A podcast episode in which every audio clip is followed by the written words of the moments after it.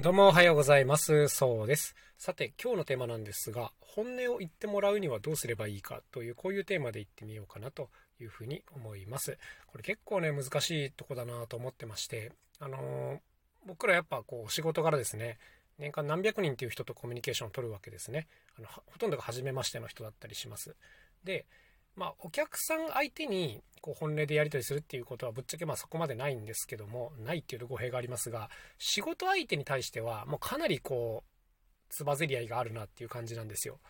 うんなんか微妙だなと思ったら微妙ですって言わなきゃいけない場面が多いというか あのそういう感じなんですね。でこういう時にねなんかどこまでこう少ないコミュニケーションの中でも踏み込んでいけるかっていうここはね結構重要なところなんですね。で、まあ、例えばねお金の話をする時なんかこういうことがよくあります。あの僕ら普段出演料を全部提示してあるんで、まあ、そこに関して揉めることっていうのはあまりないんですけども、まあ、例えば特殊な案件とかですね、うん普段やってないお仕事をいただいた時にでこれギャラってどうしましょうか？みたいなこういうのやり取りの時はね若干腹の探り合いになるんですよ。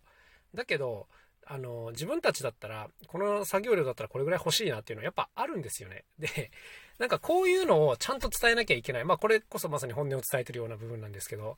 こういうのがなんかこう相手の提案待ちになったりとかねなんかあまりにこうその齟齬が発生しちゃったりするとあまりよろしくないですよね。まあでこういう時にねどうしてるかっていう、まあ、そこをちょっとお伝えしていきたいんですけどやっぱりねまずね自分からちゃんと言うっていうことですね。でその時にあのいいとか悪いとかを抜きにしてあの僕だったらこういうふうに言うというか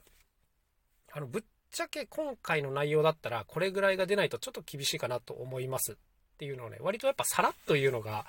大事かなと思います。これ結構ねギャップがある場合もあるんですよ。例えば先方からの提案が10万円だったとしてでもこっち的には内容これ30万円ぐらいもらえるときついなっていう内容よくあるんですよ。でこういう時にやっぱりもうさらっとねあのいや30万ぐらいないとちょっと厳しいかなというふうに思いますっていうふうなことをあの言うっていうのは本当に大事なことででこの時にねやっぱその相手がいいとか悪いとかじゃなくて単純にその出来事に対していいとか悪いとか言うっていうのがポイントかなと思います。なんか人を攻撃しないというかね、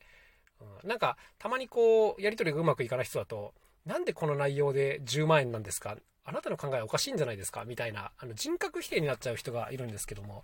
こういう人だとねやっぱちょっと本音を交わすのは難しいなというふうに思うんですがその人に対してじゃなくてやっぱその事実に対してというか、まあ、ここに対してサクッと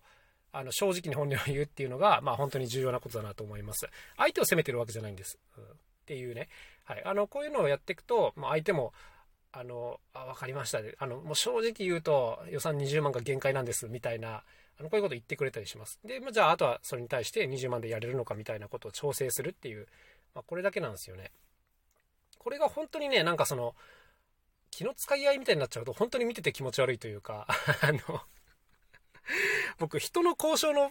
テーブルにねあの自分もなんかアドバイザーみたいな感じで参加することもあるんですけどこういうなんか探り合いみたいなの地獄だなと思いますね。本音が言えないやり取りみたいなのはね。うんこれは本当に良くないっていうかでも上手じゃない人が多いなって感じるんで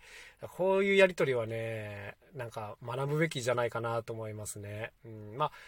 断る力とセットで覚えるのがいいかなというふうに思いますけどね。あちょっとそれじゃ無理ですねっていうのが最後に言えないと交渉っていうのはやり取りあのやん？成立しないので、まあ、これもセットでね覚えれるといいですよね。うんなんかある程度場数かなって思うところもあるんですけど、うん、やっぱ最終的にあのなくても別に問題ないっていう態度でいないとやり取りっていうのはまあうまくいかないですね。はい、でちょっと前にもね実際こういうことがあったんです。あのお話をいただいて聞いてるとですね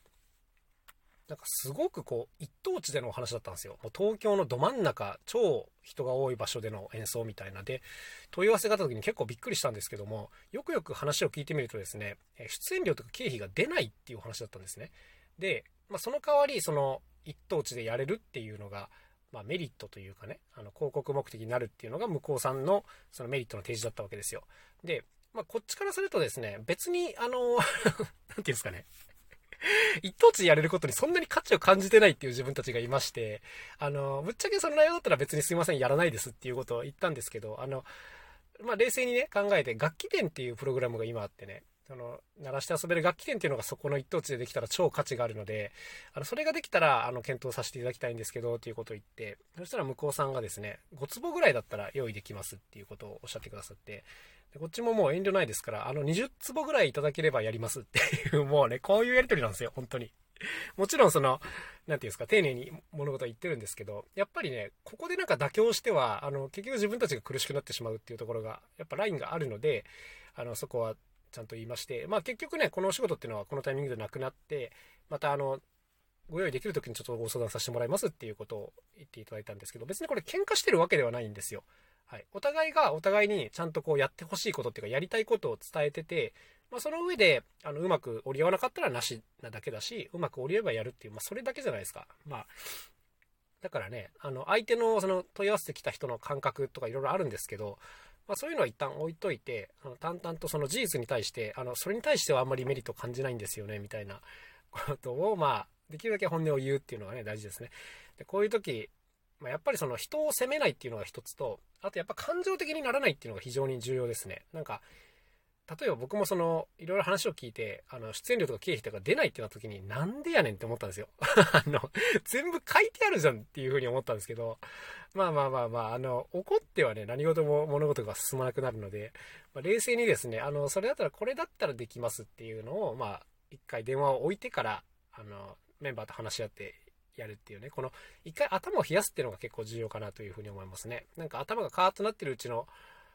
何て言うんですかね、こう本音の言い合いっていうのはちょっと難しいなと思いますので、まあ、冷静に冷静にというそんなところでございますね。はい。僕があの師匠からもらったとっても大事な言葉というのがありまして、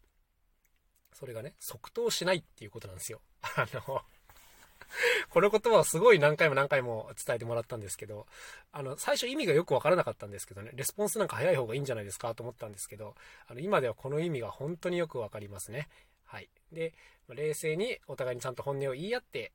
あの、いいものを作るっていうのがね、できるようになっていくと、まあ仕事が楽しくなってくるかなという、そんなお話でございました。まあ、ということで今日いろいろちょっと汗もしましたけども、まあ本音でいろいろ喋りたいよねというそんなお話でございました。最後に一つ宣伝させてください。新しいアルバムですね。春の風に乗せてというのが絶賛予約受付中でございます。こちらの概要欄に予約ができるリンクが貼ってありますので、そちらからぜひ一度覗いて、というかぜひご予約してください。よろしくお願いします。それではまた明日お会いしましょう。さようなら。そうでした。